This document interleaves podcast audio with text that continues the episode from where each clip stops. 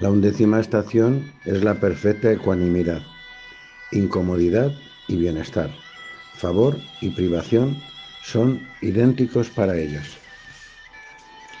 La duodécima estación es la sumisión. Si la flecha del destino los alcanza desde la esquina escondida de la desgracia, ellos se colocan en la catapulta de la resignación y se exponen a las flechas de la calamidad, haciendo de su corazón y de su alma una diana. Permanecen siempre inquebrantables ante la fecha del destino. La decimotercera estación es la entrega confiada. No piden nada ni a la criatura ni al Creador, lo adoran por sí mismo, y no hay entre ellos ni pregunta ni respuesta.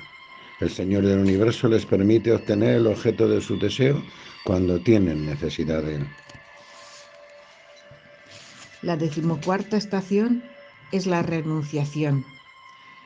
De todos los bienes de este mundo, solo poseen un vestido remendado cien veces, una alfombra y un trozo de fieltro. Su vestido les resulta mil veces más precioso que brocados y trajes suntuosos. La decimoquinta estación es la adoración. Su ocupación a lo largo del día consiste en la recitación del Corán, la invocación del nombre de Dios y la vigilia nocturna.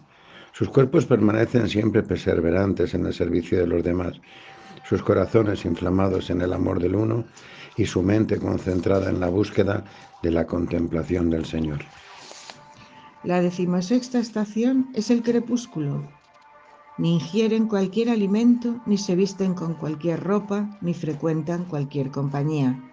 No buscan más que la compañía de Dios, exaltado sea. La decimoséptima estación es la sinceridad. Oran durante toda la noche y ayunan durante el día. Si su alma deja de obedecerlos, venderán 50 años de obediencia por un trago de agua y darán esos 50 años a un perro, a cualquier ser, sin importarles quién sea éste. Después dirán, oh alma, has de saber que esto que has hecho no tiene ningún valor para tu Señor. La decimoctava estación es la veracidad. No dan ni un solo paso si no es en la vía de la veracidad, ni pronuncian una palabra si no es la verdad. Sus lenguas dan testimonio de sus corazones. Sus corazones lo dan de su secreto íntimo y su secreto lo da de Dios.